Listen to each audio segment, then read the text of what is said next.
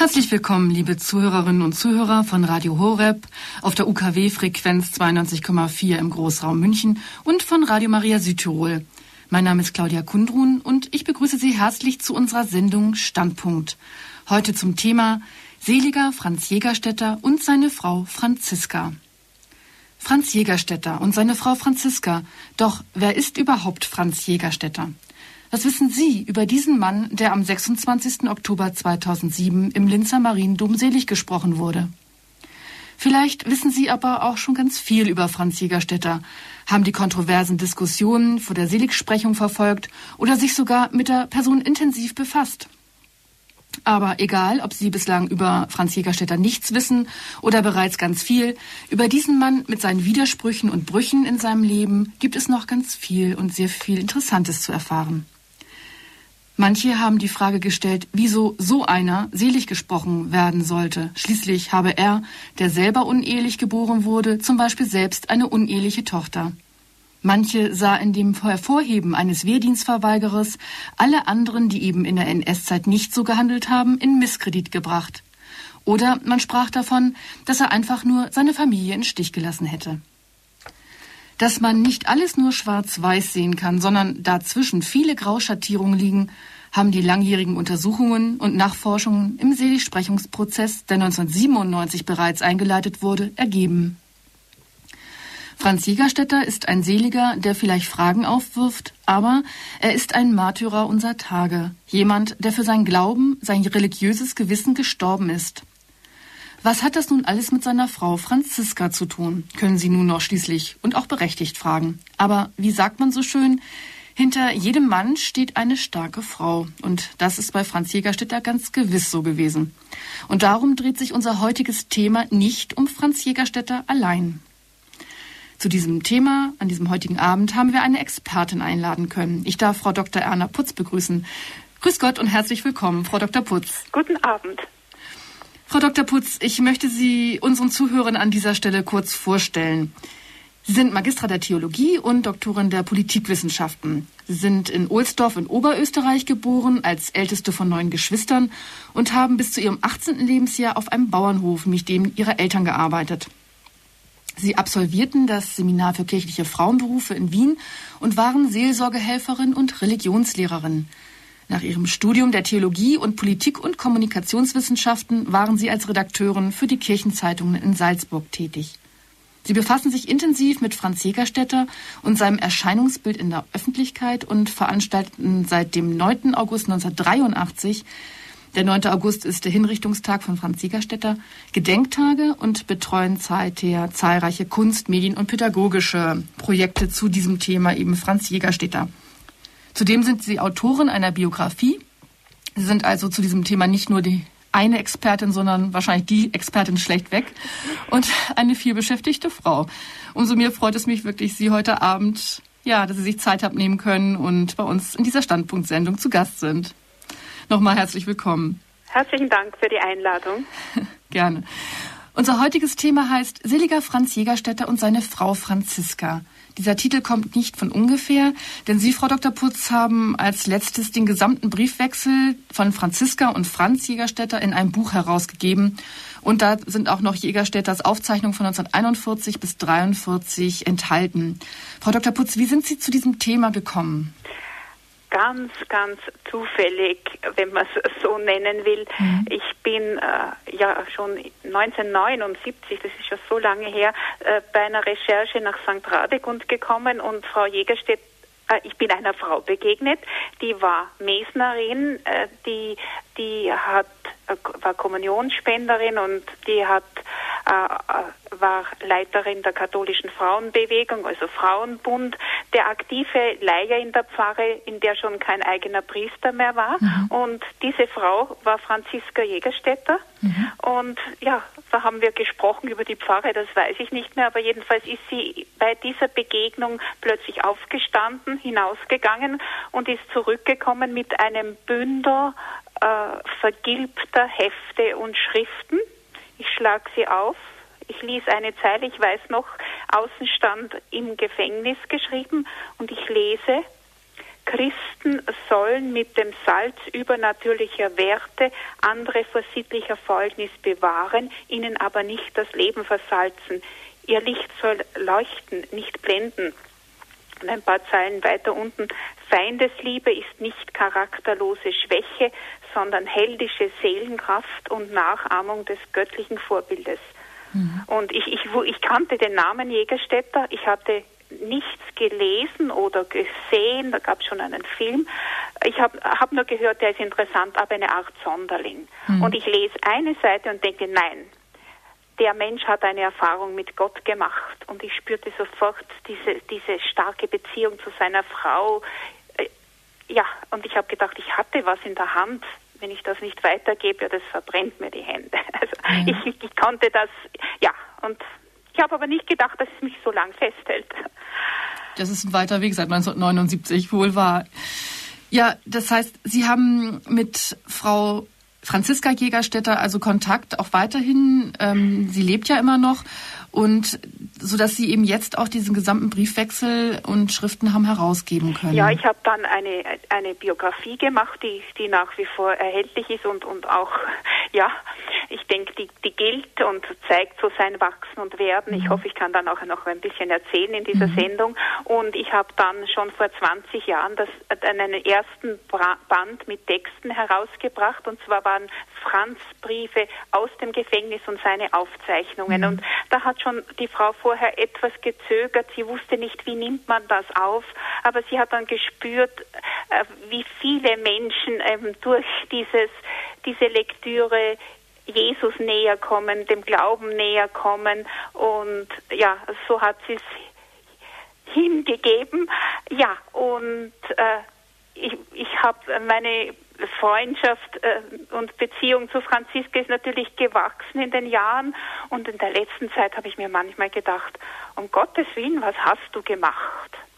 du, du, du hast, äh, ja, du, du schreibst über, über, über deren Beziehen, über Liebe, über Glaube, über Ehe und mit all dem gehst du auf den Marktplatz, habe ich mir manchmal gedacht.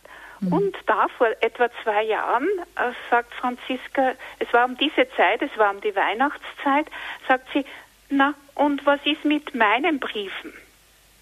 Habe ich natürlich aufgehorcht, sage, ja, was meinst du? äh, sollte man die nicht drucken, hat sie gefragt. Ja. Da habe ich natürlich ja gesagt. Ja. Und dann haben wir äh, ein, eine sehr intensive Zeit zusammen gesagt, gehabt. Ich wäre gekommen und hätte gefragt um, in, in, um Stellen, wo ich mich nicht auskenne oder wer war das und wie war das. Ja. Manches muss man erklären. Aber sie wollte, dass wir alles mitsammen durchgehen. Ich habe ihr alles vorgelesen, weil diese blasse Schrift könnte sie nicht mehr lesen. Und das war dann eine sehr intensive Zeit zusammen mit den mit ihren Briefen, mit Franz Briefen und mit seinen Aufzeichnungen und ihre Kommentare sind eben eingeflossen und erklären und ich freue mich zurzeit, dass das Buch auch so eine gute Aufnahme hat. Gestern habe ich äh, Kardinal Schönborn getroffen und er hat mich aufs Buch angesprochen mhm. und er hat es in der Predigt sehr ausführlich verwendet und er sagt, er hat es schon so vielen Menschen geschenkt und ja. das ist natürlich auch unser Herr Landeshauptmann hat es als sein Weihnachtsgeschenk den Abgeordneten und Journalisten geschenkt. Es ist ganz ungewöhnlich, so ein frommes Buch. Das freut mich natürlich sehr, äh, dass es so gut aufgenommen mhm. wird und äh, dass die Botschaft, die Sie, die beiden bringen, doch so gut verstanden wird. Damit sind wir eigentlich schon mitten im Thema. Die Botschaft, die diese beiden bringen. Und das ist eben halt eine ganz persönliche Botschaft, denn dieser Briefwechsel, über den wir heute auch sprechen wollen, ähm, in erster Linie ist eben eine ganz, ganz intensive persönliche, ja, es sind eben halt die Briefe, die sich zwei Liebende im Gott geerdete eben halt senden und schicken und sich gegenseitig Mut zusprechen. Wir sind, wie gesagt, mitten im Thema. Ich darf Sie jetzt bitten, Frau Dr. Putz, einfach mit Ihrem Vortrag zu beginnen. Ich möchte am Beginn äh, einige Briefe aus der wohl schwierigsten Zeit vorlesen, und zwar das ist der März 1943. Franz Jägerstätter wird wieder einberufen. Er hat vorher schon ein halbes Jahr äh, Ausbildung gemacht und, und gedient. Und äh, er ist entschlossen zu verweigern. Er es ist wohl der bitterste Moment im Leben von Franz und Franziska, wie sich die beiden am 27. Februar in Dietmoning auf dem Bahnhof verabschieden. Dietmoning, der Heimat auch von Papst Benedikt. Es ist ja ganz nahe fünf Kilometer von St. Radegund entfernt. Aber sie verabschieden sich, Franz kann sie nicht loslassen, der Zug reißt sie gewaltsam auseinander und dann äh, in, in, in, noch in Freiheit schreibt er am 1. März 1943 an seine Frau. Zitat. Liebste Gattin, bedanke mich nochmals herzlich für all deine Liebe und Treue und Opfer, die du für mich und die ganze Familie gebracht hast und für all die Opfer, die du noch für mich bringen musst. Das schwerste Opfer wird auch werden, dass du niemand zürnen darfst, die dich vielleicht jetzt beleidigen werden. Denn die Liebe verlangt es. Strebe immer mehr nach Vollkommenheit und es wird dir immer leichter werden. Du weißt wenigstens, wem du deine Schmerzen anvertrauen darfst. Auch Christus hat am Ölberg zum himmlischen Vater gebetet, er möge den Leidenskelch an ihm vorübergehen lassen. Aber nie dürfen wir vergessen bei diesen Bitten, Herr, nicht mein Wille geschehe, sondern der deine. Hilf auch noch den Armen, solange du kannst, und ersetze den Kindern jetzt auch den Vater.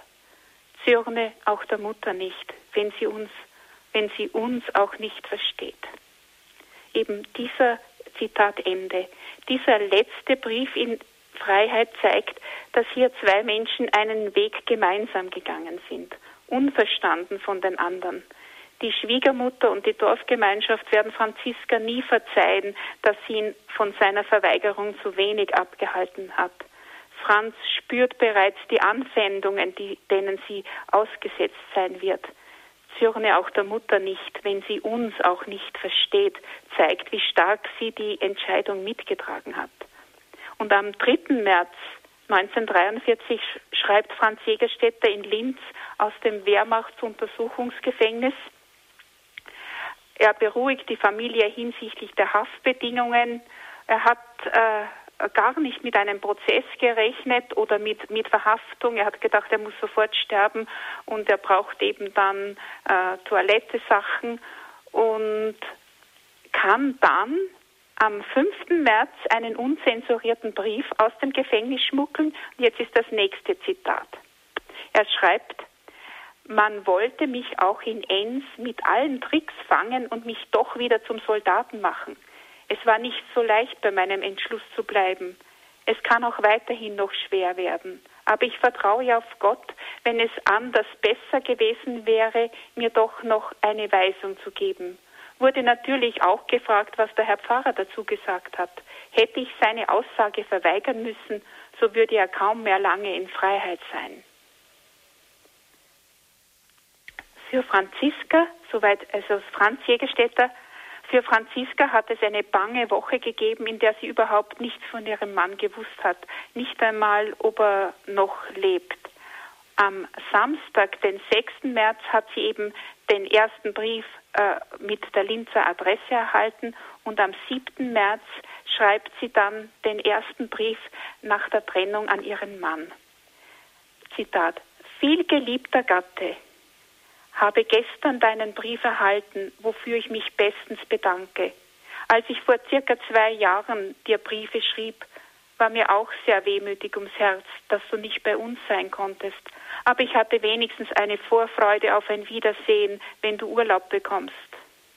Aber dieses Schreiben in deiner jetzigen Lage macht mich schrecklich traurig. Wir wissen zwar, dass der liebe Gott seine himmlische Mutter auch nicht verschonte vom Leiden, die rein und ohne Sünde war. So dürfen wir sündhafte Menschen auch nicht murren, wenn die Leiden immer größer werden, die der liebe Gott schickt. Verzagen wir nicht und vertrauen wir auf den lieben Gott. Er wird alles zum Besten lenken, wie wir am leichtesten in den Himmel gelangen können. Gottes Wille, er geschehe, tut es auch noch so wehe. Gottes Wille, er geschehe, wenn ich, wenn ich es auch nicht verstehe. Hatte noch immer eine kleine Hoffnung, vielleicht könntest dich auf der Fahrt noch anders entscheiden, weil du mir fürchterlich erbarmst und ich gar nicht helfen kann werde die liebe Gottesmutter schon recht innig bitten, dass sie dich wieder zu uns heimführen wird, wenn es der Wille Gottes ist. Deine drei Mädel fragen so immer um sich, dich, besonders die kleine Loisi. Sie fragt ganz harmlos, wann kommt der Vater einmal heim?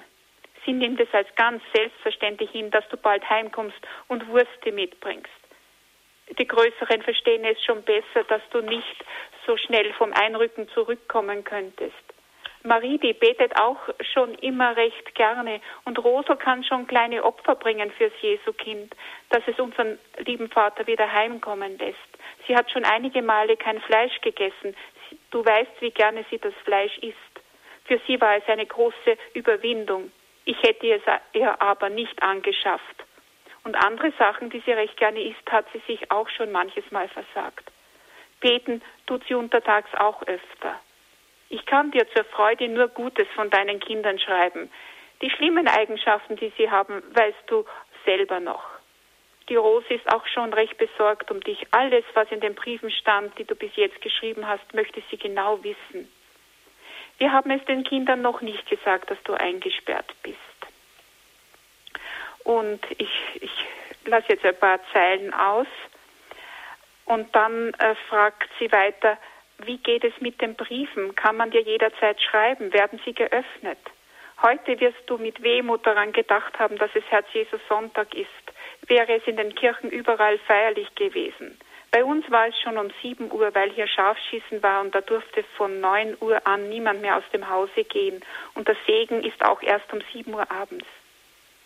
Wie befindest du dich jetzt im Seelischen? Bist du noch getröstet? Ich schließe mein Schreiben mit vielen herzlichen Grüßen von deiner dich liebenden Gattin Fanny. Viele Grüße auch von Mutter Resi und von deinen drei Lieblingen. Behüt dich Gott auf Wiedersehen. Werde schon für dich recht fleißig beten. Soweit dieser Brief von Franziska Jägerstätter an ihren Mann im Gefängnis vom 7. März 1943. Äh, und ich glaube, wenn man diesen Brief hört, dann, dann wird man verstehen, dass man den Vortrag Franz und Franziska nennen muss. Wir erfahren eine ganze Menge über die Erziehung in der Familie, aber vor allem über den Glauben. Und ich, an manchen Stellen weiß man gar nicht, ist es Franz oder Franziska, der schreibt, beide, für beide ist Gottes Wille auch in dieser Situation einfach das Maßgebliche. Und ja, es war ja eine, ein, ein, eine Erfahrung, die auch langsam gewachsen ist. Es fällt schon in diesem Brief auf und es fällt dann in all den weiteren Briefen auf, dass Franziska nie Druck auf ihren Mann ausübt. Und äh, da hat sie im Jahr 1938 schon eine wichtige Erfahrung gemacht, denn äh, nach dem Einmarsch der deutschen Armee in Österreich äh, gab es eine große Volksabstimmung im ganzen Reich am 10. April 1938 Ja und Nein oder Nein zum Anschluss Österreichs an das Deutsche Reich. Und äh, Franz Jägerstätter sagte, zu dieser Wahl gehe ich nicht hin. Was ist das für eine Wahl, wenn die ohnehin schon mit den Panzern da sind? Äh, Franziska spürte bereits den Terror. Aus jedem Dorf waren Menschen in Konzentrationslager abgeführt worden. In Österreich wurden in einer Woche 70.000 Menschen verhaftet, also ein Prozent der Bevölkerung im März 38. Franziska hat den Druck gespürt und hat Angst um ihren Mann gehabt und hat gesagt, wenn du nicht zur Wahl gehst, dann mag ich dich nicht mehr. Er ist erschrocken, sie dann auch, und die beiden haben das ausreden können. Und Franziska hat verstanden, da gibt es Bereiche, da darf ich meinen Mann nicht unter Druck setzen. Äh, Franz Jägerstätter ist zur Wahl gegangen, hat mit Nein gestimmt. Franz St. Radegund, die Gemeinde, hat 100 Prozent Ja gemeldet. Aber für, die, für, für Franziska war es klar, es gibt Bereiche, da muss ich meinen, meinen Mann respektieren. Und ja, Sie hat nicht einmal in ihren Briefen ins Gefängnis äh, äh, äh geschrieben, äh, entscheide dich anders oder denk an mich und an die Kinder. Sie, sie hat gehofft, es findet sich ein Weg und ja, äh, ja, und mich bewegt eben der Satz, den ich Ihnen vorgelesen habe, sehr, bist du noch getröstet. In einem der nächsten Briefe kommt dann aber ein großer Hoffnungsstrahl. Franz äh, äh, bat, äh, könnte bei der Sanität dienen und so sein Leben retten. Am 11. März 1943 schreibt Franz Jägerstätter an seine Frau, Zitat, Teile dir auch mit, dass ich mich zur Sanität bereit erkläre. Denn hier kann man ja eigentlich doch Gutes tun und die christliche Nächstenliebe im praktischen Sinn ausüben, wozu sich auch mein Gewissen nicht mehr sträubt. Zitat Ende. Äh, Franziska Jägerstedt hat diesen Brief an einem Sonntag bekommen. Da wurde auch an Sonntagen die Post ausgeteilt und sie hat, sie hat äh, gesagt, das war ein, ein, ein, ein wunderschöner Sonntag, wo es eben diese Hoffnung gab. Und sie schreibt sofort zurück, ich wünsche dir von ganzem Herzen Glück zu deinem Entschluss.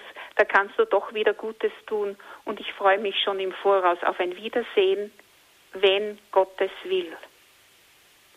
Aber vom Militärgericht in Linz und dann vom Reichskriegsgericht in Berlin äh, wurde die, der Bitte Jägerstädters nicht entsprochen. Es ist in, in der Urteilsbegründung zweimal vermerkt, dass er um den Sanitätsdienst gebeten hat und zwar äh, ausdrücklich auf, also ich zitiere jetzt aus dem Reichskriegsgerichtsurteil, aufgrund des Gebotes, du sollst deinen Nächsten lieben wie dich selbst, dürfe er nicht mit der Waffe kämpfen, er sei jedoch bereit, als Sanitätssoldat Dienst zu tun.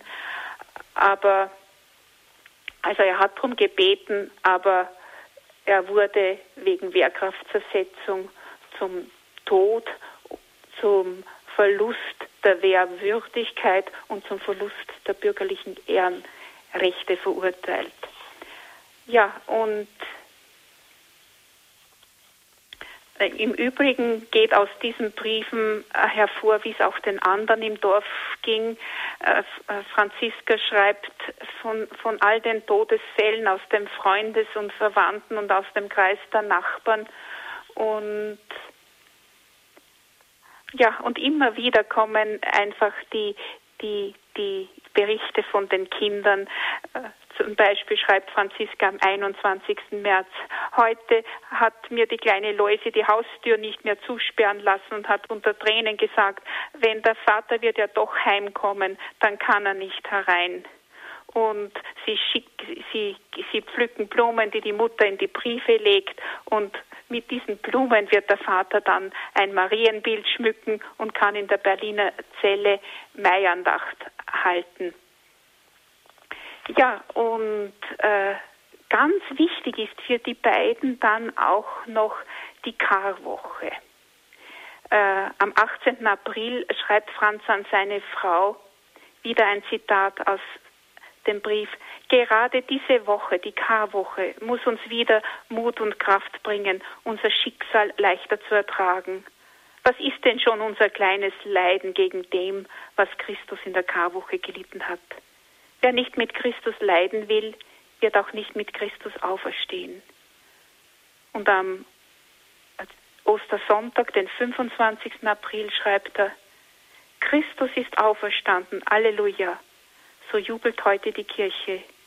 Wenn wir jetzt auch harte Zeiten zu verkosten haben, so müssen und können wir uns doch auch mit der Kirche mitfreuen. Denn was gibt es Freudigeres, als dass Christus wieder auferstanden ist und als Sieger über Tod und Hölle hervorgegangen ist. Was kann es für uns Christen Trostvolleres geben, als dass wir den Tod nicht mehr zu fürchten haben? Am 20. Mai 1907 bringt in St. Radegund an der Salzach in der Nähe von Burghausen die ledige Bauernmagd Rosalia Huber einen kleinen Buben Franz zur Welt. Sie und der Kindesvater Franz Bachmeier, ein Bauernknecht, sind zu arm, um heiraten zu können. Dienstboten konnten weder in der Stadt noch auf dem Land äh, eigene Familien haben.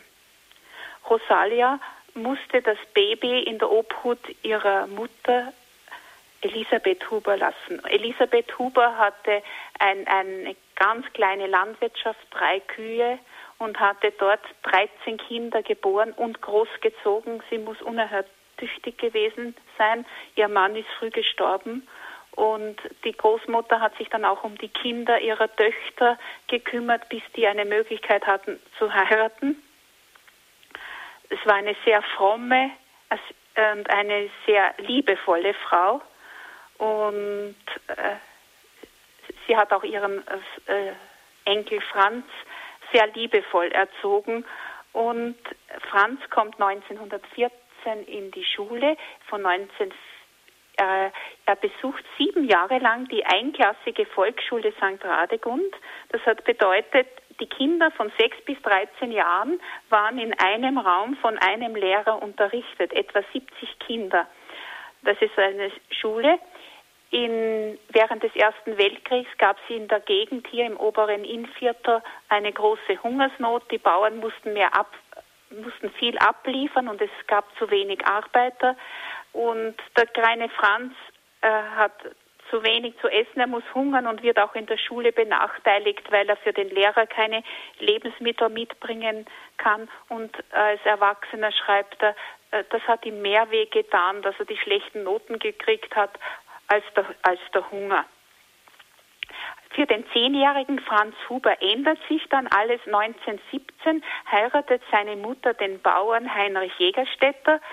Äh, ein, ein, ein, auf einen schönen Bauernhof und äh, der Mann der Mutter, der nicht der leibliche Vater ist, adoptiert bei der Hochzeit den kleinen Franz und seit 1917 hat man eben einen Franz Jägerstätter. Er hat jetzt dann genug zu essen und er findet auf dem Hof noch etwas ganz Wichtiges vor. Der Großvater, der Adop der Generation nach hat eine Zeitung abonniert, war beim St. Josef Bücherbund und hatte relativ viele Bücher, theologische Bücher, die man eher in, in der Bibliothek eines Pfarrers vermuten würde. Und in denen finden sich Vermerke gelesen finde es gut, empfehle es jedem Franz Jägerstätter, 31. Dezember 1942. Und manche Zitate aus diesen Büchern, so heiligen Legenden, Beispielsammlungen, theologische Werke, finden sich auch in seinen Aufzeichnungen. Und äh, später schreibt er, äh, wer nichts liest, dass, dass diese Richtlinien gibt er seinem Firnbaden mit, wer nichts liest, wird sich nie so recht auf eigene Füße stellen zu können, wird nur zu leicht zum Spielball der Meinung anderer. Und äh, noch später schreibt er, dass wir in der Ewigkeit zur Verantwortung gezogen werden, wie wir das Talent des Lesen können genutzt haben. Denn die Kirche hat uns doch die Bibel gegeben. Also Lesen ist sehr wichtig und äh, ja, Franz wird auch der Hoferbe. Er bleibt das einzige Kind. Von äh, als 20-Jähriger geht er dann für drei Jahre in den Erzabbau. Er ist im, im steirischen Eisenerz. Das ist eine Zeit großer innenpolitischer Spannungen. Er ist dort im, im sozialdemokratischen Milieu.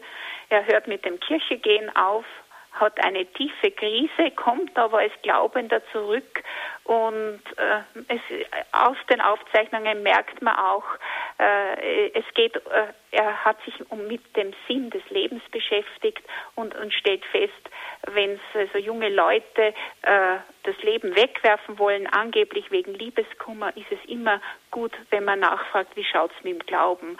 Denn wenn sich wegen Liebeskummer, schrei äh, so schreibt er, jeder umbringen würde, wäre die Welt längst ausgerottet. Es ist viel eher anzunehmen, dass die Probleme im Glaubensbereich liegen. Also das Wort Sinn des Lebens, äh, über den hat er nachgedacht und, und auch seine Gedanken niedergeschrieben. Ja, noch etwas aus, äh, vom Verdienst. Im Erzberg hat er sich ein Motorrad gekauft. Das war das erste im Dorf und natürlich für die Jugend damals auch interessant. Und auch seine Frau Franziska war sehr glücklich, wenn sie, wenn sie Ausflüge haben unternehmen können. Ja, dann äh, 1933 wird der Vater einer, einer Tochter Hildegard aus einer kurzen Beziehung. Äh, er 1935 heiratete, also lernt er Franziska Schwaninger kennen, seine spätere Frau. Bevor die beiden heiraten, geht er zur Mutter des Kindes, der kleinen Hildegard, und sagt, jetzt könnte er für das Kind sorgen. Aber die, natürlich geben Mutter und Großmutter die kleine Hildegard nicht her. Und er, er, kümmert sich, solange er lebt, wirklich sehr um seine Tochter. Und diese ist ihm auch jetzt noch sehr verbunden. Also da gibt es eine sehr intensive Beziehung zwischen Vater und Tochter. Äh, eben dann 1936 heiratet er Franziska Schwaninger. Die beiden machen kein großes Hochzeitsfest, sondern eine Pilgerreise nach Rom und werden mit 150 österreichischen Pilgern am Kar-Samstag 1936 vom Papst Pius XI. in Audienz empfangen. Das, sie kommen bis äh, Neapel und das erste Mal das Meer zu sehen. Also das ist, ist ein ganz ein großes, ein großer Eindruck für Franziska. Ja, und dann kommen sie zurück. Es gibt natürlich viel Arbeit. Sie haben also äh, Kühe, Schweine, Getreide. Es ist alles noch mit der Hand zu arbeiten. Äh, bald kommen die drei Mädchen 1937, 1938 und 1940. Ja, und die beiden sind einmal ein, ein sehr glückliches Paar äh, auf, auf menschlicher Ebene, aber äh, sie, es gibt dann noch etwas in ihrer Beziehung, äh, was das Glück vertieft. Franziska äh, kommt aus einer Pfarre, da gab es schon äh, intensive Jugendarbeit, sie hat Exerzitien gekannt, Einkehrtage gemacht, Bibel, äh, äh, schon die Bibel gelesen. Sie ist in ihrer Heimatgemeinde schon jeden Sonntag zur Heiligen Kommunion gegangen. Das war damals nicht so üblich. Und das hat sie dann auch in St. Radegund gemacht. Und sie hat auch ihren Mann auf den Geschmack gebracht. Die haben zusammen die Bibel gelesen, die haben zusammen gebetet. Und äh, also das hat das Glück noch einmal vertieft. Und ich habe gefragt, Ziska gefragt, wie war denn das? Sie sagte, ja, wir haben eins dem anderen weitergeholfen im Glauben. Und äh, Franz hat einmal gesagt, ich habe mir nicht vorstellen können, dass verheiratet sein so schön sein kann. Und sie waren auch immer welche, die, die, die, denen viel eingefallen ist, wie sie sich necken können. Sie haben also sich kleine Geschenke gemacht äh, während des Jahres und die haben sie einander versteckt. Und ich sage das, weil das ist so für das Milieu, wo es ja sonst eher karg ist, äh, mit Emotionen ist das ganz ungewöhnlich. Und Franz war auch der erste Vater und Mann und Bauer im Dorf, der mit dem Kinderwagen gefahren ist. Das freut seine Frau jetzt noch. Ja, äh, sie, ja, eine, eine glückliche Familie. Sie machen auch ja, Ausflüge sind, sind leichtsinnig als, als Schwangere. Äh, Franziska ist im siebten Monat schwanger und die beiden fahren mit dem Motorrad nach Mariazell bei den damaligen Straßen. Ich habe Franziska gefragt, ja, was hättest du äh, gemacht, wenn das deine Töchter getan hätten? Sagt sie, ja, jung war man und dumm. aber ja, aber sie sind nach Mariazell und dann kommt eben der Einmarsch schon äh, diese, diese erste Krise, wie Franz nicht zur Wahl geht und dann eben mit Nein stimmt. Er verweigert dann jede Zusammenarbeit mit den neuen Herren. Er, er gibt keine Spenden, sucht auch um keine Unterstützungen an. Aus der Feuerwehr tritt er aus, weil diese in die Polizei eingegliedert wird. Er, er, in, er auf der anderen Seite, er wird der, der in der Pfarre den Kirchenbeitrag einsammelt. Da wird auch dieses Foto gemacht, das jetzt das Porträt des Seligen auch bei der Seligsprechung war. Und ja, im Dorf hält man zusammen und St. Radegund ist, ist in der ganzen Gegend noch einmal eine Ausnahme. Äh, hier die, die einzelnen Gemeinden an der Grenze zu Bayern waren ab 1934 äh, schon äh, waren die Männer alle auf äh, heimliche illegale Nazis. Also so ab 34 war, hab, waren die, die, die viele Männer und viele Menschen in den Dörfern hier, wo es große Not gegeben hat, äh, auf der Seite der Nationalsozialisten. In St. Radegund war das anders. Das war eine Passionsspielgemeinde und die hätten 1933 ein großes Marienspiel gemacht, aber die Machtergreifung Hitlers hat das zu einem großen Fiasko gemacht. Es konnte aus Deutschland niemand mehr kommen und es war dann ein großer finanzieller Verlust. Und das ist meine Interpretation. Dass, äh, das hat also bewirkt, dass man in St. Radegund von den Nazis eben nicht be begeistert war. Und äh, so kann Franz Jägerstätter auch, auch kritische Äußerungen machen und, und es geschieht nichts. Es ist, gibt natürlich einen Spion in der, in der Gemeinde. Die Vertrauensperson der Gestapo ist die Hebamme. Das war, die hat natürlich sehr viel Einblick gehabt und mit der hat wahrscheinlich niemand gerechnet und die hat einmal einen Denunziationsbrief abschicken wollen, aber die Postbeamtin hat den dem damaligen Bürgermeister gegeben, der hat ihn angeschaut und, und verschwinden lassen. Und unter Gegnern äh, der Nationalsozialisten war der Franz Jägerstätter angeführt.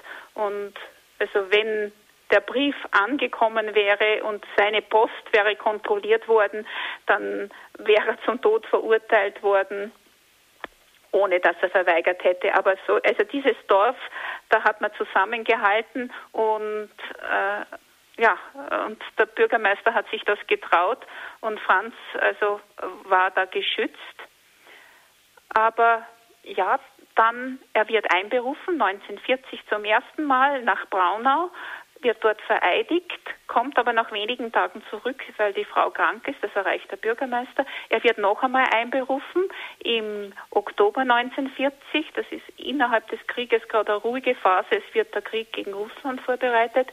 Er ist in Enns, er macht eine Ausbildung zum Kraftfahrer und durch einen Mitsoldaten erfährt er vom dritten Orden des heiligen Franziskus. In Enns äh, äh ist, äh, sind Franziskaner und am 8. Dezember 1940, das war ein Sonntag, wird er in feierlicher Form in der Marienkirche in Enns in den dritten Orden des heiligen Franziskus eingekleidet. Ein Jahr später legt er die Gelübde ab. Seine Frau folgt ihm dann und ja, das äh, ja, und das, diese Ideale prägen ihn sehr und auch die Gebete. Und er kommt dann zurück 1941 auf Betreiben der Heimatgemeinde.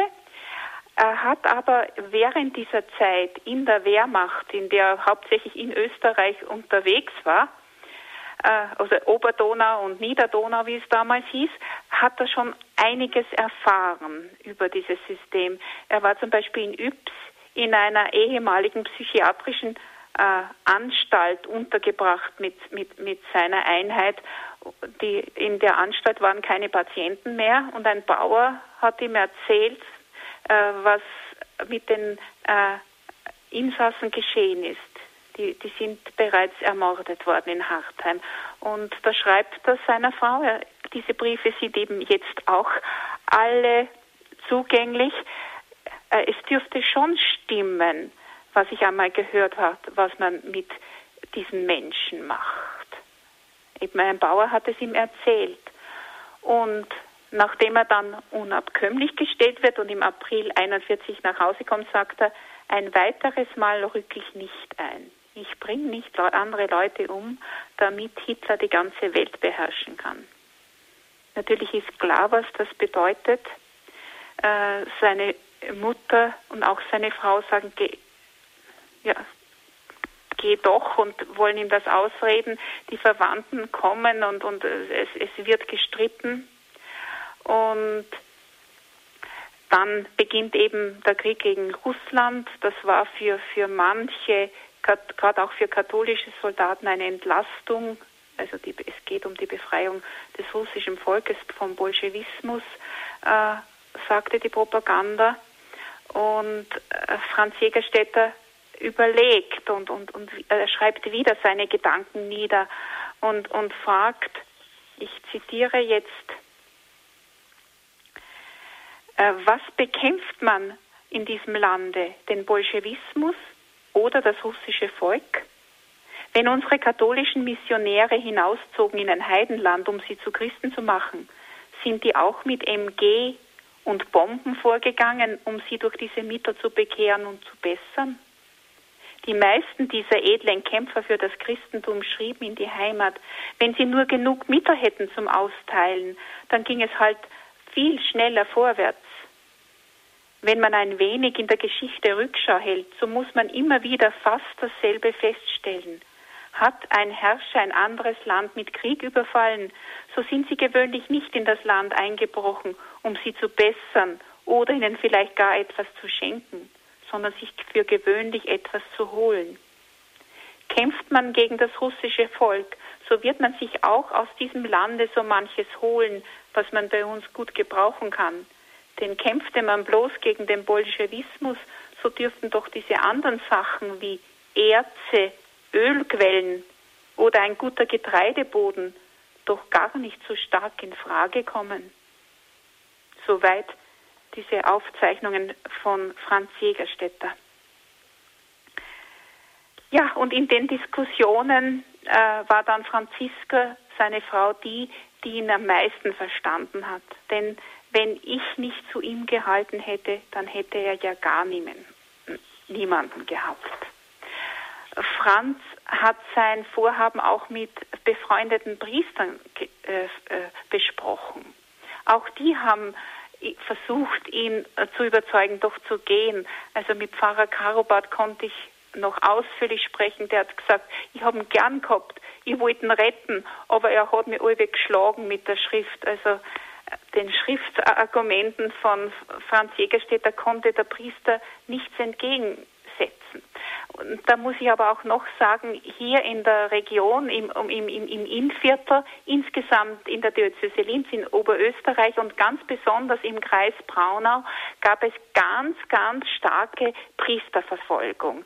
Zum Beispiel aus dem Dekanat Ostermieting, zu dem St. Radegund gehört, waren acht Priester verhaftet, acht von zwölf Priestern und auch eben der Pfarrer Karobert von St. Radegund, zwei Priester, die aus St. Radegund stammten, die Franz Jägerstätter gut gekannt hat und weitere seiner Freunde, er war mit einigen Priestern befreundet, die waren alle vertrieben oder eingesperrt und auch einer ein weiterer Grund, warum er nicht äh, gekämpft hat, und zwar hat das Frau Franziska formuliert.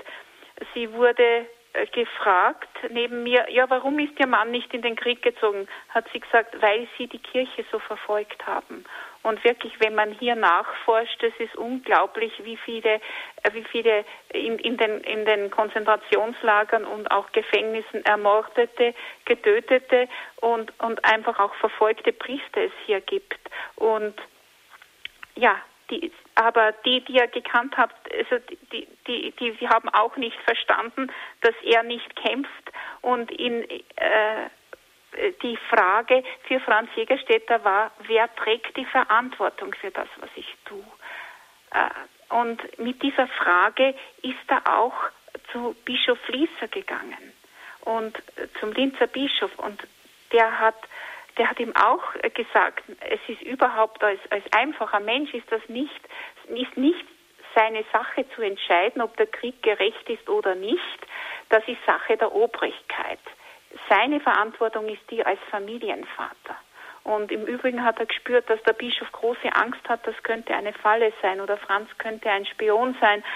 Und tatsächlich die, die Stellung der Kirchen äh, zum Krieg und äh, der, der, Religion zum Krieg, äh, das war ein Bereich, den äh, äh, die Wehrmachtsführung und der Sicherheitsdienst sehr streng überwacht haben. Und da war große Sorge da, solche Gedanken könnten sich weiter verbreiten. Franz Jägerstätter äh, sagte, die Verantwortung für das, was ich tue, kann ich nicht selber tragen. Und die Versuchung für ihn war eben diese Haltung, die Verantwortung tragen andere. Und er sagt, wenn jeder von uns, und er schreibt das auch nieder, das Pinkel, äh, das er hat, selber trägt, dann geht es.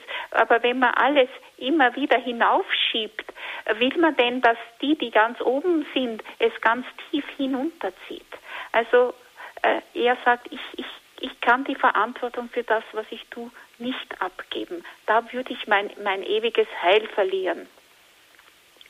Und äh, er, er notiert auch wieder ein Zitat von ihm. Immer wieder möchte man mir das Gewissen erschweren betreffs Gattin und Kinder. Sollte die Tat, die man begeht, vielleicht dadurch besser sein, weil man verheiratet ist und Kinder hat? Oder ist deswegen die Tat besser oder schlechter, weil es tausend Katholiken, andere Katholiken auch tun? Und sein empfindlicheres Gewissen ist für Franz Jägerstätter da nicht lästig oder eine Bürde, sondern eine Gnade. Er schreibt, hätte mir Gott nicht die Gnade und Halt verliehen, für meinen Glauben auch zu sterben, wenn es verlangt wird, so würde ich halt vielleicht dasselbe tun, wie die Mehrzahl es tut. Gott kann eben jedem so viele Gnaden geben, wie er will. Und ein, ein ganz äh, bewegender Satz ist auch mit ähm, gegen Ende seiner, äh, seiner Tage als, als Gefesselter in Berlin schreibt er, mit dem größten Königspalast möchte ich meine kleine Zelle, die gar nicht einmal rein ist, nicht vertauschen, wenn ich dafür nur einen kleinen Teil meines Glaubens geben müsste. Und dieser Glaube war in, in, in, in einer extremen Herausforderung in, in seiner Haft. Und da war es die Erinnerung, es war gerade die Zeit des Hochzeitstags, an die sieben Jahre des Glücks in der Ehe mit Franziska, die ihm im Glauben gehalten hat. Da schreibt er aus Linz noch, äh, wenn mir jemand sagen würde, es gibt keinen Gott und ich würde das glauben, wüsste ich nicht, wie weit es mit mir schon gekommen ist, wo ich doch in, mit dir so viel an Liebe und Glück erlebt habe. Also in, in der großen Krise hat ihn seine Frau gehalten, aber man spürt dann gerade, wenn man jetzt eben diese Aufzeichnungen durchgeht, die man gut nachlesen kann, wie er immer mehr Frieden findet und gerade am Ende seiner Aufzeichnungen im Gefängnis, wo er die Bibelkommentare macht, da bleibt er dann bei den Johannesbriefen stehen und da spricht aus ihm nur mehr Vorfreude auf den Himmel und er möchte eben die, nicht einmal die Zelle mit einem Palast tauschen, wenn er dafür ein Stück des Glaubens geben müsste. Und Gott zeigt das auch, was er ihm, was er dem Menschen, der sich ihm anvertraut, schenken kann. Also das ist sehr bewegend. Und wenn man äh, äh, weiterschaut, die aus Franz Jägerstätter kann auch aus Berlin äh, äh wo er nach der Haft in Linz überstellt wird. Er wird äh, Briefe schreiben. Am 6. Juli 1943 findet die Hauptverhandlung gegen Franz Jägerstätter statt. Er wird wegen Wehrkraftzersetzung eben zum Tod und zum Verlust der bürgerlichen Ehrenrechte verurteilt. Im, im Urteil ist eben auch vermerkt, äh, dass er auf, gegen äh, sein religiöses Gewissen handeln würde, wenn er für den nationalsozialistischen Staat kämpfen würde. Und es ist darin vermerkt, er erklärte sich bereit, als Sanitätssoldat aus christlicher Nächstenliebe Dienst zu tun. Vom Tag der Verurteilung an ist er Tag und Nacht an Händen und Füßen gefesselt, um sich das nicht abkürzen zu lassen. Aber er schreibt mit ganz kleiner Schrift immer noch besser die Hände gefesselt als der Wille. Und vom 9. August 1943 gibt es einen Brief, da steht nicht mehr Berlin-Tegel als Ort, sondern da ist Brandenburg an der Havel. Liebste Gattin und Mutter, heute um halb sechs Uhr früh hieß es, schnell anziehen, das Auto wartet schon. Was mit uns geschehen sollte, wussten wir nicht. Mit sechs weiteren Todeskandidaten wurde ich hierher nach Brandenburg gebracht. Um 12 Uhr wurde uns mitgeteilt, dass das Todesurteil bestätigt ist und vollstreckt wird. Ich bedanke mich nochmals für all eure Liebe. Ich bitte um Verzeihung um das, was ich euch gekränkt habe. Wie weh wird es Jesus getan haben, dass er seiner Mutter all die Leiden und Schmerzen, die sie um seinetwillen erlitt, nicht ersparen konnte. Am Vortag hat er sich Notizen für einen Brief gemacht. Das ist jetzt eine Einfügung von mir. Da hat er noch geschrieben, Wer Vater oder Mutter mehr liebt als mich, ist meiner nicht wert. Jetzt findet er die Formulierung, wie weh wird es, wie weh wird es äh, äh, Jesus getan haben, dass er seiner Mutter all die Leiden und Schmerzen nicht ersparen konnte. Ich bitte euch und alle anderen, die ich jeweils gekränkt habe oder beleidigt habe, mir alles zu verzeihen. Ich verzeihe allen von Herzen. Möge Gott mein Leben hinnehmen als Sühnopfer, nicht bloß für meine Sünden, sondern auch für andere. So schreibt eben in seinem letzten Brief. Ich danke auch unserem Heiland, dass ich für ihn leiden durfte und auch für ihn sterben darf. Und vertraue auch auf seine unendliche Barmherzigkeit, dass Gott mir alles verziehen hat und mich auch in der letzten Stunde nicht verlassen wird. Liebste Gattin, denke auch daran, was Jesus denen verheißen hat, für die, welche die neuen Herz Jesu Freitag gehalten. Und auch jetzt wird dann Jesus in der heiligen Kommunion noch zu mir kommen und mich stärken auf der Reise in die Ewigkeit. In Tegel hatte ich auch noch die Gnade, viermal die heiligen Sakramente zu empfangen. Grüßet mir auch noch herzlich meine lieben Kinder. Ich werde den lieben Gott schon bitten, wenn ich bald in den Himmel kommen darf, auch für euch alle ein Plätzchen anzuschaffen. Habe in der letzten Woche die Himmelmutter noch öfter gebeten wenn es Gottes Wille ist, dass ich bald sterbe, dass ich das Fest Maria Himmelfahrt schon im Himmel mitfeiern darf. Und dann schickt er noch viele Grüße. Soweit der letzte Brief Franz Jägerstädters. Am 9. August 1943 machte Stadtpfarrer Jochmann den Dienst als Seelsorger in der Justizvollzugsanstalt Brandenburg-Görden. Er konnte viel Zeit mit Franz Jägerstätter verbringen. Er wollte ihm was zu lesen geben, die Bibel, aber das hätte ihn nur abgelenkt. Der Priester sagte, er war ganz bei Gott. Und am selben Abend hat der Priester äh, im Krankenhaus in Brandenburg, in dem 60 österreichische Ordensfrauen gearbeitet haben, die Franziskanerinnen von Vöcklerbruck, hat äh, Pfarrer Jochmann von Franz Jägerstätter erzählt. Und er hat zu den Schwestern gesagt, ich bin heute dem einzigen Heiligen in meinem Leben begegnet.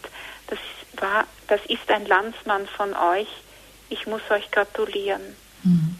Am, selben, das, am selben Tag, es war ein föhniger Nachmittag, war Franziska draußen auf dem Feld zur Arbeit Sie, sie hat nicht gewusst, wer er ist. Sie hat gedacht, werde ich krank. Sie musste hinein. Sie musste sich hinsetzen. Es, es, es war eine ganz eigenartige Stimmung. Die, die, die Bäume haben sich im Föhn gebeugt. Und um Schlag vier hat sie eine ganz starke Verbindung zu ihrem Mann gespürt.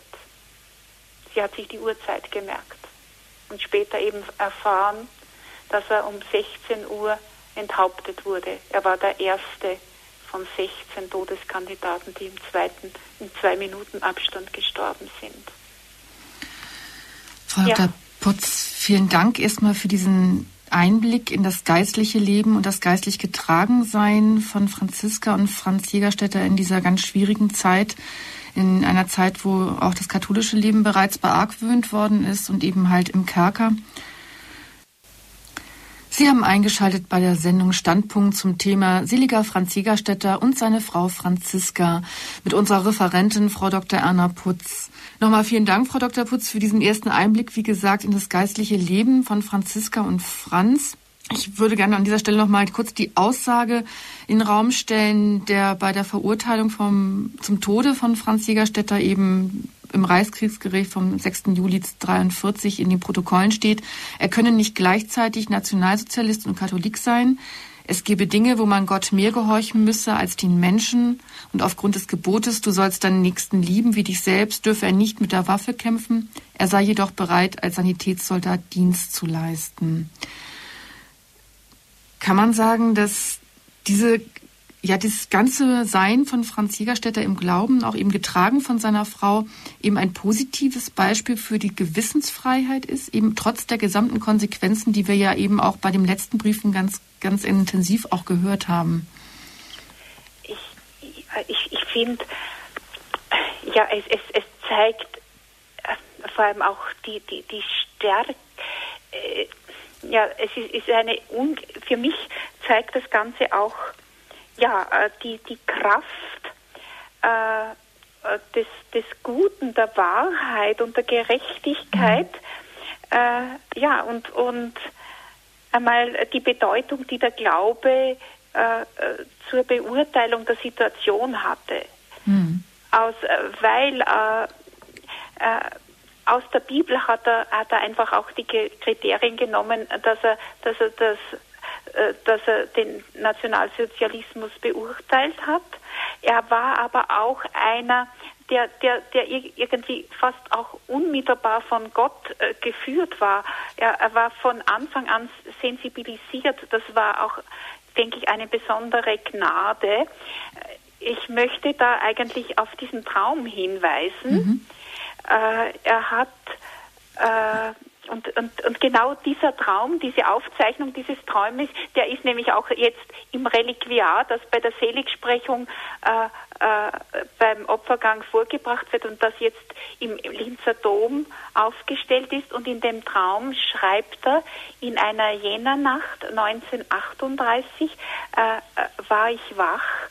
Plötzlich wurde mir ein Eisenbahnzug gezeigt, ein wunderbarer Eisenbahnzug, der an meinem Berg herumfuhr. Und ich, ich traue mir gar nicht sagen, wer aller dem Zug zustrebte und mit dem Zug mitfahren wollte. Und je läng und dann sah er eben, dass dieser Zug in den Abgrund fuhr und hatte eine Vision der Hölle und schreibt dann, je länger ich darüber nachdenke, desto entschleierter wird mir dieser Zug, dass der nichts anderes ist als die NSDAP mit all ihren Gliederungen HJ, äh, Winterhilfswerk und dann zählt er diese ganzen äh, Abkürzungen auf und ja, und, und da durch diesen Zug äh, ist er von Anfang an gewarnt und ja, da, das hilft ihm, äh, da kritisch hinzuschauen und, und die Folgen zu bedenken. Und ja, und äh, auch wenn es alle anderen tun, dann denkt er doch, aber, aber ich kann es nicht. Mhm. Gott hat ihm den, den Gedanken gegeben, dass das Unrecht ist, äh, da mitzukämpfen, zu töten, damit eben Hitler die ganze äh, Welt regieren kann, ja, das, das war die Gewissensfrage für ihn. Eine sehr komplexe Situation und ein, ein großes Ringen. Er fragt die Priester, er fragt den Bischof und niemand kann ihm seine Argumente entkräften. Ja, es, es, ja, es ist eine, vielleicht eine Gnade, dass zu, am besten ist, man lässt ihm selber sagen. Mhm Gott hat ihm die Gnade gegeben, das zu erkennen und auch die Gnade, äh, es durchzuhalten. Er, er, mhm. sieht also Gott als den Handelnden in dieser Situation. Und er weiß, er kann an dem Weltgeschehen nichts ändern, das schreibt er auch nieder, aber er möchte wenigstens ein Zeichen dafür sein, dass sich nicht alle mitreißen lassen. Und da, da finde ich die, die, die Bedeutung von ihm auch jetzt nachher äh, im Angesicht dessen, was zum Beispiel auch in, in, in Dachau oder in Mauthausen geschehen ist. Man fragt, ja, war denn da keiner, der sich widersetzt hat? Und da bin ich auch persönlich Franz und Franziska so dankbar, dass sie uns ein Zeichen geben, dass im Glauben und im, äh, im, in, in, in der Bibel, in der Eucharistie doch eine ungeheure Kraft äh, steckte, erstens das wahrzunehmen und dann auch die Entscheidung durchzutragen. Mhm. Diese Einsicht, die, die besondere Einsicht, die Sie auch eben genannt haben, das Geschenk der Gnade, das hat ja auch der Innsbrucker Bischof Manfred Scheuer, der eben Postulator im Seligsprechungsverfahren war, auch herausgehoben, dass das also für ihn ganz klar ist, dass eben halt ähm, diese Einsicht, dass der Weg des Nationalsozialismus wahrscheinlich in die Irre führen werde, beim, beim Franz Jägerstätter vorhanden war. Ich darf jetzt an dieser Stelle einen ersten Zuhörer begrüßen Herr Hager aus Radolfzell. Ja, grüß Gott, Herr Hager. Ja, grüß Gott miteinander. Ich hätte eine Frage an Sie, Frau Dr. Putz. Äh, ich habe den Film gesehen und gehört, gehört muss ich sagen. äh, über Franz Jägerstätter. Ich wollte Sie mal fragen, trifft er schon zu? Ich weiß nicht, ob Sie ihn kennen. Also ich habe ihn eigentlich sehr gut gefunden, weil er doch auch äh, Details, die Sie in Ihrem Vortrag erwähnt haben, bringt. Bitte, Herr Hager, grüß Gott, darf ich fragen, welchen Film Sie meinen? Oh, ja, Ist er, war er schwarz-weiß, der von Axel Corti oder Andreas Gruber oder ist es ein älterer Film? Es müsste eigentlich ein neuerer Film sein. Äh, ja, aber also bitte, wenn Sie mir vielleicht sagen, was Oje. Ihre Frage ist. Mhm. Da muss ich dazu sagen, ich bin blind. Ich kann jetzt äh, konnte aha, nicht sagen. Aha, und was, aha, wer, äh, was haben Sie da gehört? Ja, ich habe also da gehört auf die ähm, Einwände des Bischofs von Linz beispielsweise. Und also, dass er doch sehr gerungen hat, natürlich auch äh, der Franz Jägerstätter, dass er aber doch äh, festgeblieben ist im Glauben und so. Und äh, das aber auch äh, sind dann Stimmen aus der Gemeinde. Ich weiß nicht, was St. Radegundis äh, zu hören gewesen am Schluss. Da, die haben wenig Verständnis gehabt äh, für seine Situation. Es war eigentlich zum Teil sogar auch Dokumentation dabei. Es war nicht nur ein reiner Film, sondern es war auch Dokumentation. Und da wollte ich Sie also fragen, äh, anscheinend hat er etwas wenig Verständnis gehabt in der Gemeinde, auch nach dem Krieg noch. Trifft das zu? Ja, ja, Herr Hager, ich denke, Sie haben, Sie meinen den, den Film äh, von Axel, der Fall Jägerstädter von Axel Corti von sein, 1971 ja. mit, hm, ja. mit äh, Weinzierl in der, mhm. in der Rolle als Franz Jägerstädter. Ah, ja. ja, da, da, das ist, das ist ein, ein, ein, ein sehr guter Film. In manchen ist er historisch äh, mhm. nicht richtig. Zum Beispiel wird dargestellt in dem Film, als ob Franz Jägerstätter die Sanität angeboten wär, worden wäre. Mhm. Da, da gibt es einen Anwalt, der das nachher so dargestellt hat. Das ist eine eigene Geschichte. In dem Faktum stimmt er nicht. Alle mhm. Dokumente, die, die da die die immer schon da waren, äh, zeigen, er bittet um die Sanität und, und das wurde noch einmal bestätigt. Seit 1990 ist das Reichskriegsgerichtsurteil zugänglich, wo, wo ich habe schon zweimal zitiert, wo Aha. das wieder vorkommt. Also das ist eindeutig belegt. In dem Punkt ist der, ist der Film, da folgt da jemand, der das falsch dargestellt hat. Also das ja, war ja. anders. Auch wurde Franz Jägerstätter in äh, viel schlechter behandelt, als es in dem Film vorkommt. Gerade in Linz war, war, war die Behandlung der Gefangenen ganz grausam. Die mussten zum Beispiel das Essen in, in kochend heiß hinunterschlingen in zwei Minuten oder, oder hungern. Also die Atmosphäre, wie auch der, der Film, die das Gegenüber von Franz, die Wehrmacht schildert, äh, das, das war äh, historisch nicht so, obwohl das ein guter Film ist und Franz Jägerstätter mhm. äh, interessant ist. Eine andere Frage ist äh, die Beurteilung äh, durch, äh, durch die anderen. Und zwar, äh, das, Franz Jägerstätter war also ein, ein, ein, ein geschätzter und, und, und, und ein geliebt, ein anerkannter Nachbar, aber nachher alle anderen waren im entsprechenden Alter waren an der Front und nachher hat man öfter gehört, wenn der Recht gehabt hätte, dann wären ja wir alle blöd gewesen. Also äh, wird dann auch Franz Jägerstätter zu einer Art Sonderling. Und äh, ja, also die Beurteilung Franz Jägerstätter war dann jeweils von der eigenen Erfahrung der Soldaten. Äh, das war natürlich eine ungeheure äh, Herausforderung für alle anderen, wenn er sagte, ja, das ist Schuld, nicht zu kämpfen für mich. Und natürlich äh, haben und, und fragen die Soldaten, ja, und was ist dann mit mir? Und diese, diese Anfrage, was ist mit mir, die haben verständlicherweise viele abgeblockt und, und wollten sich nicht auseinandersetzen und haben dann eben Jägerstädter ausgegrenzt. Aber gerade hier in Ostermeeting und, und auch in St. Radegard, gerade im Umfeld des Gedenktages an seinem Todestag, sind sehr, sehr viele Soldaten gekommen und, und haben von erstmals oft von ihren Erfahrungen berichtet und haben auch gesagt, dass ihnen Jägerstädter hilft, das eigene Erleben anzuschauen und, und sich auch irgendwie heranzuwagen und, und, und sich dem langsam zu stellen. Und, und gerade aus München äh, haben hier äh, Männer ganz großartige Zeugnisse abgelegt. ich, ich möchte an, an, an, an Hans Pilatus, kann ich mich sehr gut erinnern, der ist mir entgegengekommen. Der ersten Begegnung hat mir die Hand entgegengestreckt und hat gesagt, ich habe am 9. April 45 einen Fahnenflüchtigen festnehmen lassen. Ich war Anlass für seine Hinrichtung. Ich habe lang gebraucht, aber jetzt bin ich da.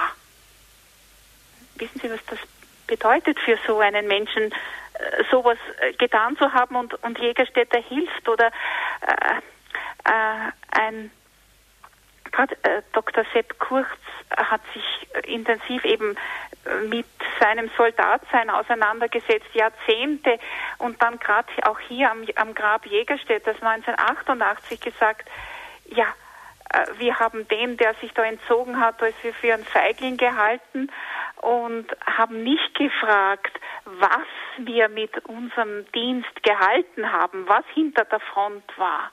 Und äh, er hat gesagt, und wir haben von Heldenverehrung und niemand sagt, äh, in einsamer Verzweiflung starb da der 20-jährige so und so. Also einmal diese einfach äh, diese diese Reflexionen und diese Auseinandersetzung hat Franz Jägerstätter sehr gefördert und äh, ja, es gab hier bewegende Zeugnisse und auch bewegende Zeichen. Ein österreichischer Soldat, der auch noch beim Seligsprechung Gottesdienst eine Fürbitte gehalten hat. Also Herr Baumfried hat äh, auf dem ganzen Weg diese zwei Stunden von Ostermeetings nach St. Radegund das schwere Prozessionskreuz getragen, da wo sich die Jungen sonst immer abwechseln. Und wenn jemand zu ihm gegangen ist, gesagt, gib mir es einmal oder lassen Sie mir es tragen, hat er gesagt, ist auch nicht schwerer für, wie ein Karabiner. Und in St. Radegund bei der Messe am Abend hat er dann eine Bitte um Vergebung gesprochen. Das ist uns in Erinnerung geblieben und, und da ist ein großer Respekt und eine Betroffenheit da. Also das hat uns alle sehr bewegt und nicht einmal haben am Jägerstädter Gedenktag, wenn so die Soldaten erzählt hat, haben die Alten und die Jungen gemeinsam geweint. Und also ich kann bezeugen, Jägerstädter hat vielen geholfen, einmal das eigene Erleben anzugehen. Aber Herr Hager, das war jetzt dann noch eine andere Richtung. Ja, ja. Gut, vielen Dank. Also ja. Herr Hager, Sie ja. haben eigentlich haben eigentlich Aussagen gehört ähm, von Mitbürgern aus St. Radegund oder Zeitzeugen, die ihn gekannt haben, und das war nicht so sehr positiv. Nein, das war nicht sehr positiv. Ja. Ich habe da auch mal eine Dokumentation im Radio gehört. Ja. Da war es ähnlich. Mhm. Ja. Das ist sicherlich hat ja sehr leid getan, muss ich sehr, äh, muss ich sagen. Ja. Ja, ja. Gut. Ja, vielen, vielen Dank, Herr Hager, Dank, für Ihren Beitrag. Danke sehr. Ja. Dankeschön. Ja, Frau Dr. Putz, ich meine, Ihre, Ihre Aufgabe, Sie haben ja sehr viel in die Öffentlichkeit gebracht, das Verständnis von Franz Jägerstätter überhaupt in, in die Öffentlichkeit gebracht, ins Bewusstsein der Menschen. Das hat ja schon auch damit zu tun, dass sein Stellenwert nach dem Krieg nicht ganz so ja, unbefragt ist, sage ich mal. Also nicht, es ist ja schon doch auch mit seine Brüche und seine Widersprüche sind ja doch auch Fragen, ja, wurden viele Fragen gestellt dazu eigentlich. Ja, es war einmal, äh, ja, es war gleich nach Kriegsende, ich weiß nicht, ob das genau die Antwort ist, äh, wollten die, die Priester, die ihn gekannt haben, wollten sofort mit seinem Schicksal an die Öffentlichkeit gehen. Mhm. Die ihn zwar zuerst abgeraten haben, aber dann haben sie sofort gesagt, das ist ein Held, das ist ein Märtyrer, sofort im Juli äh, 45. Aber die sind dann äh, teilweise gescheitert und zwar Priester sowohl in Berlin, in Brandenburg und als hier in Österreich. Aber äh, zum Beispiel in Linz durfte in der Kirchenzeitung nicht über ihn publiziert werden. Der Bischof hat gefürchtet, dass die Soldaten äh, jetzt sagen, die, die Gott sei Dank langsam aus der Gefangenschaft zurückkamen, äh, ja, hätte sie uns das gleich gesagt, dass es gescheiter ist, nicht zu kämpfen. Also da war einmal äh, keine Bereitschaft da, äh, sich damit auseinandersetzen äh, mit, mit dieser Frage, die eben Jägerstädter aufwirft. Mhm. Und ja, dann, äh, ja, dann hat äh, dann war einfach lange Stille und dann kam der Film und da hat, da hat sich dann in Österreich die Diskussion an der Sanität verhakt. Mhm. Warum ist er nicht zur Sanität? Er war ja mhm. doch ein Spinner. Mhm. Äh, oder ein, also äh, er wollte sterben. das, äh, ja, und, und, und, aber mit diesem Film ist, ist, ist einfach die Diskussion in Gang gekommen, auch mit dem Buch von Gordon Zahn, das ist 67 auf Deutsch ja. erschienen, da hat ein Amerikaner gefragt, ja, wo waren denn da äh, angesichts des Geschehens die Christen? Und der hat dann äh, ein, eine, eine soziologische Untersuchung über Franz Jägerstätter gemacht und auch ein sehr bewegendes und, und, und weit verbreitetes Buch auch in Amerika und, und in mehreren Sprachen gemacht und auch das war die Grundlage eben dieses Films. Und dann war einfach, äh, äh, also meine Erfahrung war, die, eine solide Biografie, wo sein, sein Wachsen und Werden, wo die Rolle von Franziska, also ich denke, das ist also ein Ertrag meiner Arbeit, dass man die, die Position seiner mhm. Frau einmal äh, erkennt. Also eine solide Biografie, äh, wo auch Nachbarn und Bauern hier gesagt haben, ah, da habe ich viel nicht gewusst. Also mhm. äh, äh wirklich eine äh, solide Biografie hat schon geholfen, äh, einfach ihn besser zu verstehen, auch wenn man seine Texte liest. das hat auch viel geholfen. Also der Gedenktag hat einfach auch einmal viel äh, die Informationen bringen können, dann die, diese, diese Auseinandersetzung der Soldaten und mit den Soldaten, die haben, gerade diese Münchner Gruppe haben jahrelang eigentlich mit ihren Erfahrungen und Reflexionen hier äh, viel äh, äh, eingebracht. Das hat, das hat einfach, wie soll man sagen, einfach manches aufgearbeitet, weil in mhm. Österreich ist einfach da manches unterblieben und auch äh, die, also die Verweigerung, äh, also die Weigerung Jägerstädter zu diskutieren oder auch, auch bekannt zu machen, hat das sicher nicht, äh, hat das auch noch einmal hinausgeschoben. Manches hätte man früher machen können. Ja. Also das Gedenken, die Soldaten, dann auch die spirituelle Aufarbeitung, äh, Bischof, also damals Professor Scheuer, hat das entfaltet. Es wurde juristisch. Äh, da hat Professor Moos hat also die juristischen Aspekte mhm. erwogen. Es wurde 1997 vom Landgericht Berlin das Urteil als politisches Unrechtsurteil aufgehoben. Äh, es, es, und jetzt beginnt im, im neuen Jahrtausend ganz stark die theologische Reflexion. Ja. Es ist also eher, eher provoziert eine neue Theologie der Ehe und der Taufe.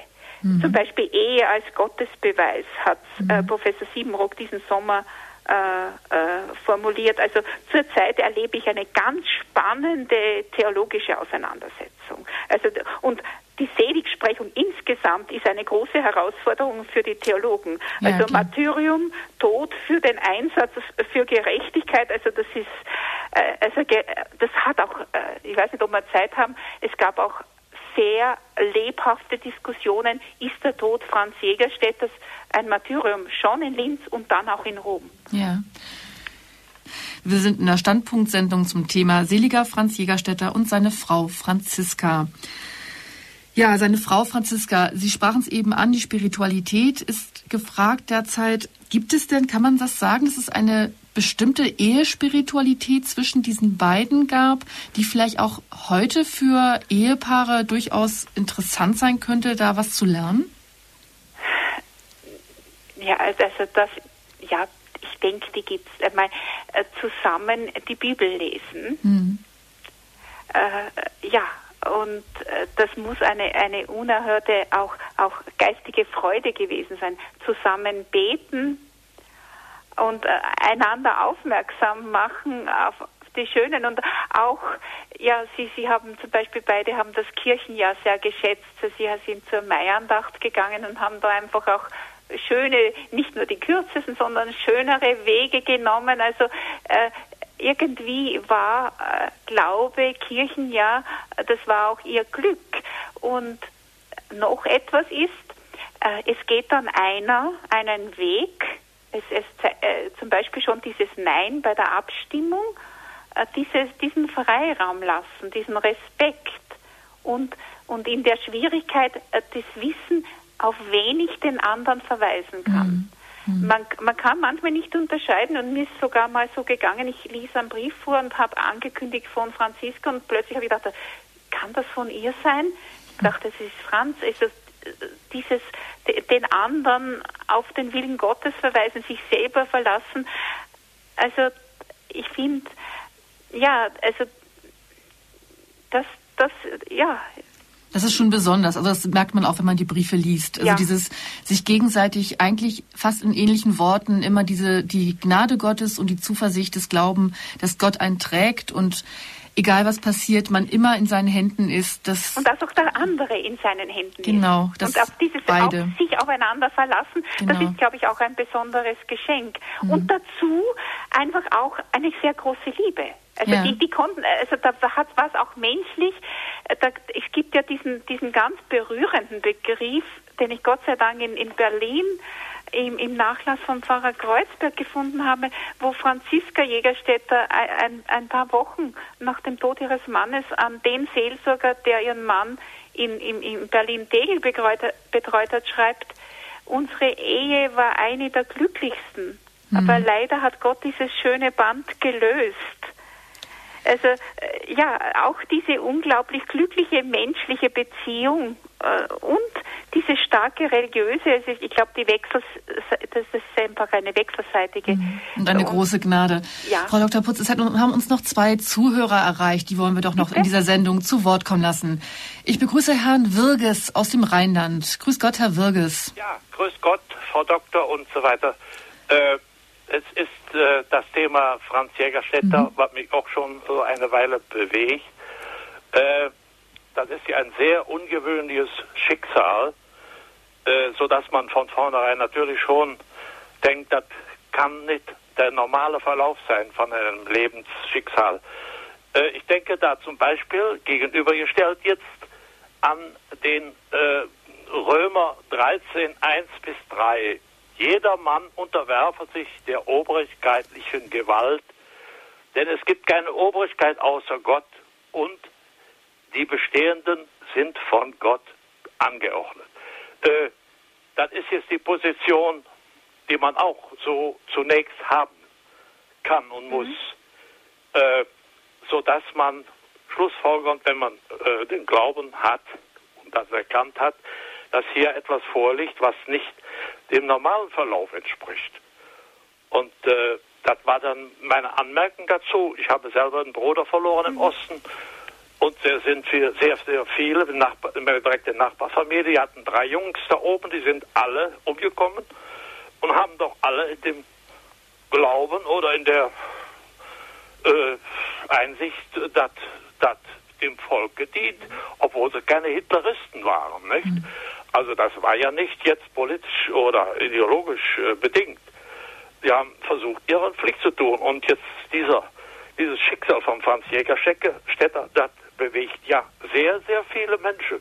Kommen zum Nachdenken, was ja auch sicher ein Zeichen Gottes ist. Im Nachhinein, das kommt ja äh, äh, sicherlich vielen so, äh, überdenken dann das Ganze, was, was haben wir dann im Krieg gemacht? Haben wir uns da alle nur verpulvern lassen und äh, verbrauchen lassen?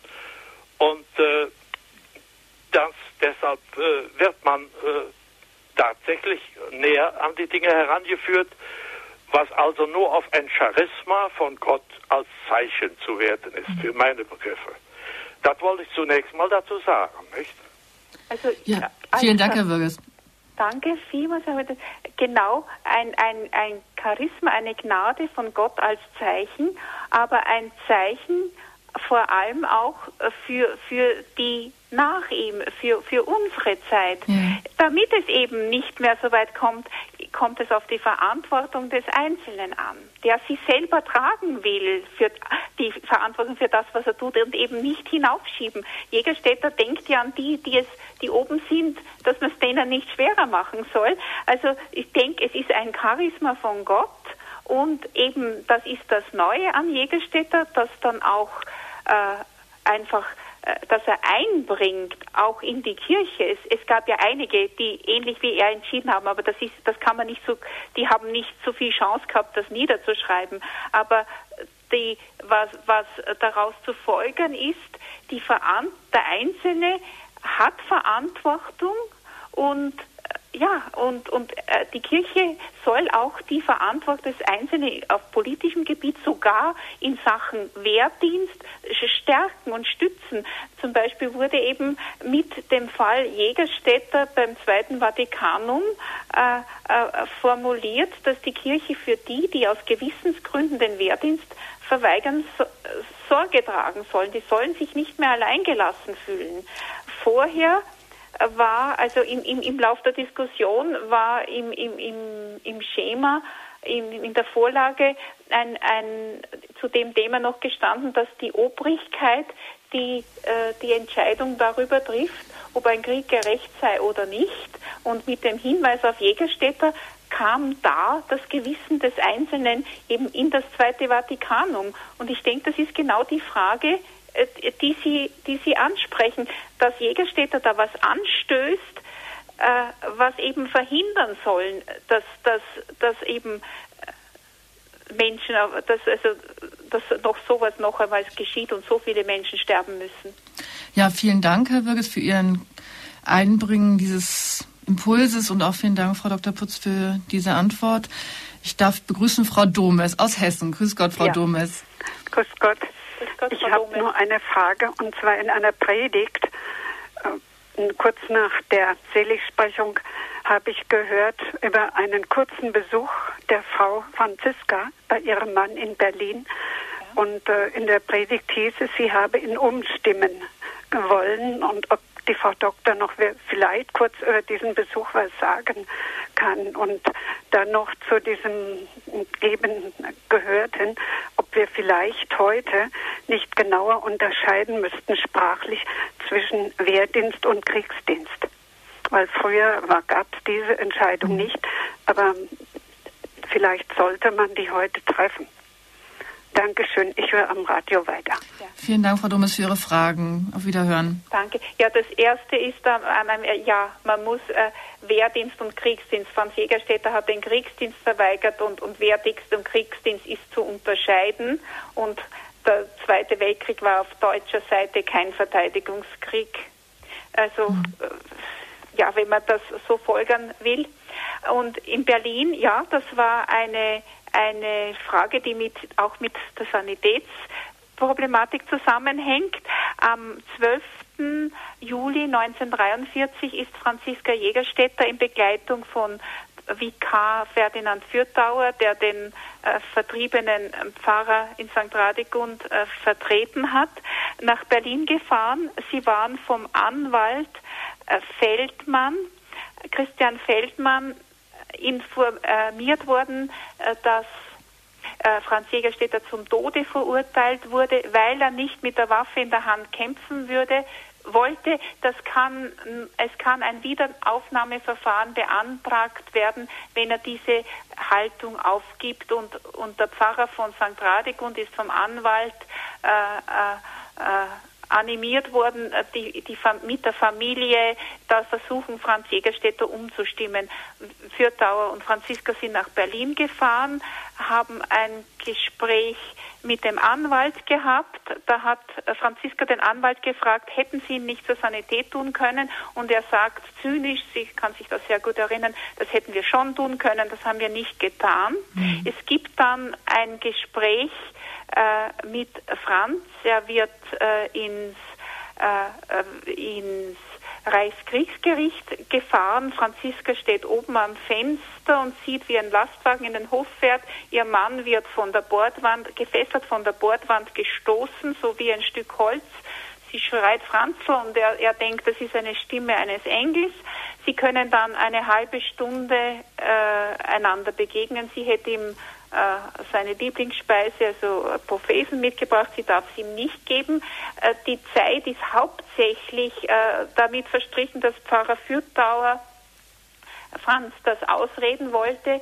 Die beiden, Franziska sagt, kommt nicht viel zu Wort, hätte sich viel vorgenommen zu erzählen. Sie, es ist auch ein kurzer Brief in der Ausgabe, wo sie das beschreibt. Mhm. Und, aber die beiden können einander umarmen und Franziska ist unglaublich glücklich, ihn noch einmal gesehen zu ja. haben. er ist, äh, er hat. Äh, Ein wichtiger Moment in, ja, den letzten aber Stunden. Sie, sie sagt, ja, aber sie haben einander gesehen, mhm. aber der Pfarrer war nicht erfolgreich mit dem Überzeugungsversuch. Ja. Aber es gab, es, es, ja, sie war dort, aber ja. Ja, Frau Dr. Putz, wir haben noch zwei Zuhörer, haben sich noch gemeldet. Die wollen wir ganz kurz noch Bitte. hineinbringen, weil die Sendung ist an sich zu Ende. Ähm, Frau Dibbisch aus Donau-Eschingen, grüß Gott. Ja, bitte? Sie sind jetzt auf Sendung. Hallo? Ja, Frau Debbisch ist anscheinend nicht oft in der Leitung. Dann darf ich Frau Blattner aus Österreich begrüßen. Ja, grüß Gott. Also ich muss sagen, ich habe die Seligsprechung war eine wunderschöne Feier in Linz und ich finde es einfach toll, dass ein Familienvater und Laie selig gesprochen worden ist. Mhm. Und auch äh, die, am Abend hat es in Linz auch noch die Jägerstädter Oper gegeben. Das war dann wirklich ganz eine schöne Abrundung des Abends. Jetzt hätte ich noch eine Frage als Tirolerin. Äh, ist Ihnen, Frau Doktor, auf Ihren Recherchen über Re Jägerstädter auch äh, der Fall Pater Franz Reinisch begegnet? Und wenn ja, wie sehen Sie da die zwei? Naja, das äh, hat mir schon leid getan, dass ich da zu, zu, also dass ich das nicht unterbrachte. Franz Reinisch hat mit derselben Begründung ein Jahr zuvor verweigert mhm. und äh, Franz Jägerstätter hatte im, im, im Gefängnis die Chance, viermal mit Pfarrer Kreuzberg äh, zu reden. Und Pfarrer Kreuzberg hat Franz Jägerstätter in Berlin-Degel von Franz Reinisch erzählt. Und dann schreibt eben später äh, Pfarrer Kreuzberg an Franziska, äh, an Franziska Jägerstätter, ich habe im Gefängnis nie einen glücklicheren Menschen gesehen als ihren Mann, als ich ihm das von Franz Reinisch erzählt habe. Er hat gesagt, wenn ein anderer, ein Priester, das auch getan hat, dann darf ich es auch tun. Also ein ganz große Bestätigung und auch ein großes Glück für Franz Jägerstätter war das Beispiel von Franz Reinisch. Vielen, vielen Dank für diesen Hinweis. Ja, danke. Frau Blattner, einen herzlichen Gruß nach Österreich. Ja, Frau Dr. Putz, das wäre auch eine Frage gewesen von mir, ob es eben halt außer Franz Jägerstätter auch andere ja, Eidverweigerer halt noch gibt. Und das ist eben Pater Reinisch von den Palutinern. Ja, gut, dass Sie den jetzt noch erwähnt haben, dank der Frage von Frau Blattner. Das ist sehr gut. Es gab acht Katholiken, so viel ich mhm. weiß, zwei von der Christkönigsgemeinschaft, äh, Josef Ruf und, und Michael Jabscher Allgäuer aber leider, die hatten gar, ganz wenig Zeit. Von Michael Japscher gibt es nicht eine Zeile überliefert. Mhm. Der Vater hat den Abschiedsbrief verbrannt, weil er sich geschämt hat, dass das, in, in, das Haus im Allgäu ist abgerissen. Mhm. Äh, das Büchlein ist ganz dünn. Es gibt Menschen, die sich erinnern und Gott sei Dank, dank Franziska, auch dass sie das aufbewahrt, haben wir Zugang und können wir das verfolgen. Ja, das, das ist der Glücksfall. Und ich wünsche sehr, dass man all die anderen und auch die, die Zeugen Jehova, da gibt es Hunderte, die da ein Zeugnis gegeben haben, äh, dass man die Menschen im Gedächtnis hält. Und wenn ich jetzt für, die Zukunft ein Anliegen habe, dann möchte ich einfach diese, diese Wolke der Zeugen, es gibt auch sehr viele Priester, die nicht gerade den Wehrdienst, das ist Franz Reinisch, aber die, die, die um ihres Zeugnis des Glaubens willen ermordet wurde. Und, und leider gerade in Österreich, äh, da, die haben wir nicht, äh, die haben wir zum Teil vergessen und es gibt so wunderbare Briefe, gerade von Profi Karl Lampert. Ich, äh, ich, ich wünsche, dass, die, dass viel mehr Leute die kennen. Also zum Beispiel Profi Karl Lampert gibt sein Leben für die Christusliebe der Priester. Mhm. Das ist ein Tiroler Generalvikar. Ja. Also solche Zeugnisse. Also mein Wunsch ist, dass man die alle ins Gedächtnis holt und, und im Gedächtnis hält. Und auch im Gebet hält. Ich meine, unter Gedächtnis meine ich, dass man feiert liturgisch und, mhm. und einfach, äh, wissen Sie, äh, dass wir unsere, unsere Feierkulturen, ja, und im Gebet und, und sich anrühren lässt in der mhm. Seele. Denn das habe ich an Jägerstätter oft erlebt. Er, er, er trifft die Menschen und kann auch junge Menschen hin zu Christus wenden und, und gibt Vertrauen ins Gebet, in die Eucharistie, die war ihm sehr wichtig, das konnte ich heute nicht, äh, habe ich nicht ausgeführt leider. Und die Bibel, also äh, er, er, er sagt, ja, er, er, er ja, er, er, er versteht es, die Menschen zu Christus zu führen oder mhm. Menschen zu Christus zu führen und hat auch vielen Soldaten geholfen. Mhm. Das haben wir gehört, in, haben Sie ja schon ja. mehrfach erwähnt, auch bei diesen Gedenktagen. Frau Dr. Putz, ich darf mich an dieser Stelle einfach herzlich bedanken für diesen interessanten Einblick in den Menschen Jägerstätter in der Verbindung mit seiner Frau, diese große Liebe, die zwischen den beiden immer wieder durchscheint in den Briefen, in jedem Brief und die haben sich ja fast jeden Tag Briefe geschickt. Ich darf mich bedanken, die Sendung ist leider zu Ende. Danke auch Ihnen für die gute Vorbereitung. Sie haben sich eingelesen. Danke. Vielen herzlichen Dank und viele gute Wünsche, die uns jetzt noch hören. Ja, das wünsche ich auch ich allen. noch das Gebet, aber ist das es ist leider, zu spät? Es ist leider zu spät. Es tut mir leid, Frau Dr. Putz. Vielen herzlichen Dank. Es wäre ein gutes Gebet gewesen zum Abschluss. Ich möchte den Abschluss einfach Franz Jägerstätter selber sagen lassen.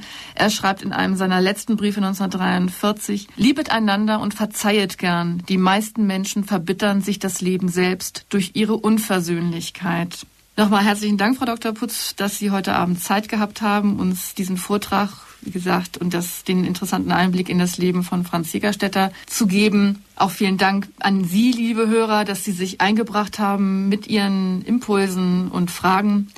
Wenn Sie diese Sendung noch einmal hören möchten, dann können Sie bei unserem CD-Dienst eine CD bestellen unter der Telefonnummer 0700 75 25 75 20 oder Sie können unsere Homepage besuchen www.horeb.org und bestellen sich dort die CD. Wir schicken Ihnen die CDs wie immer gerne auch kostenlos zu, freuen uns aber natürlich über eine Spende zur Deckung unserer Herstellungskosten. Sie können diese Sendung auch auf unserer Homepage als Download und Podcast herunterladen, eben www.horeb.org. Auch ich wünsche Ihnen jetzt noch einen gesegneten, angenehmen Abend. Ihre Claudia Kundrun.